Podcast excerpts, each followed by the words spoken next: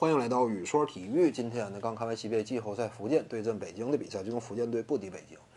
看完这场球之后呢，我相信啊，很多球迷内心感受跟我一致，那就是非常失望。原本呢，我们期待两支球队能够奉献给球迷一场精彩激烈的季后赛强强对抗，因为毕竟在上一轮系列赛当中啊，福建队凭借三巨头齐发威，进攻端山呼海啸一般的表现，完成了惊天逆袭，下课上战胜了强敌广厦。正是因为之前啊，他这样一种表现让球迷印象深刻呢，这就使得很多人呢对于。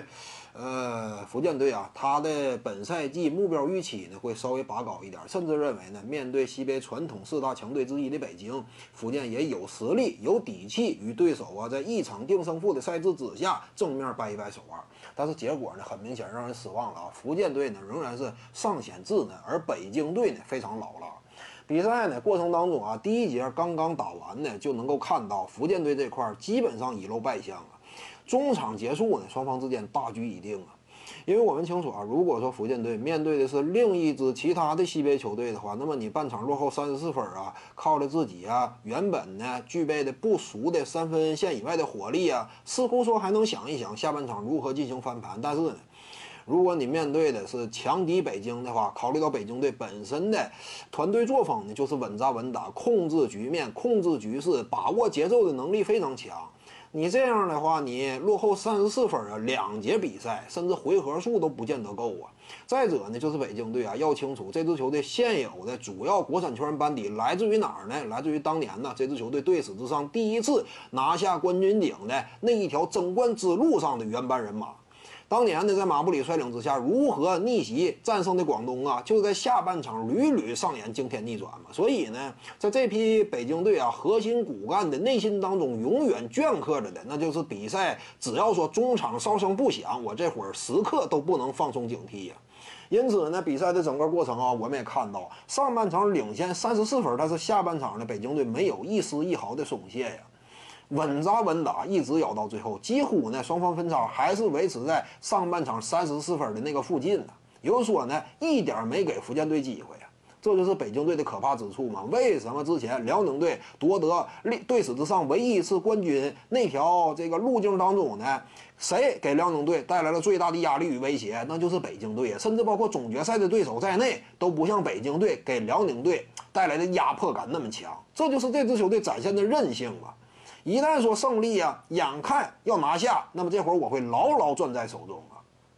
相反，这个福建队呢，表现就相对挣扎。泰劳森呢，也没有那么理智了。就是面对北京队有针对性的防守策略之下，我们看到这场比赛，其实北京呢，防守端最主要是掐这个泰劳森。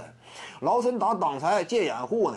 北京队基本上都是走上线紧跟后屁股，就是防止你远射三分。至于说你往篮下突破呢，我宁愿放空你的掩护点，我也要掐你突破。所以呢，我们能够看到啊，泰劳森就算说勉强往篮下杀，强攻硬着了几个，通常呢也以吃瘪告终啊，经常遭遇对手大帽啊。而连续遭遇对手大帽之后呢，他这块心态也有点爆炸，连续送出多次失误，给了北京队打反击的机会，进一步拉开比分呢。而至于说王哲林呢？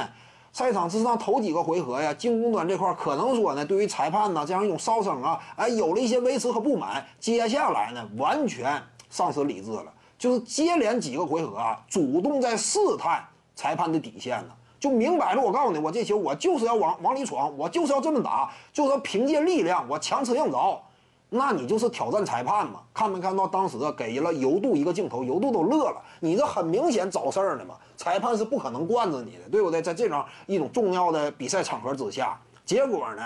上半场啊还没结束，申杯五次犯规，这也就意味着什么？因为王哲林啊，他在至至于这个呃福建队的国产班底与体系当中的分量极其重要，他是内线的唯一核心支柱嘛。少了他这么一个强攻点点之后。那球队更是内外难以有效衔接与结合嘛？而王哲林呢，正是因为他的不冷静，丧失了呀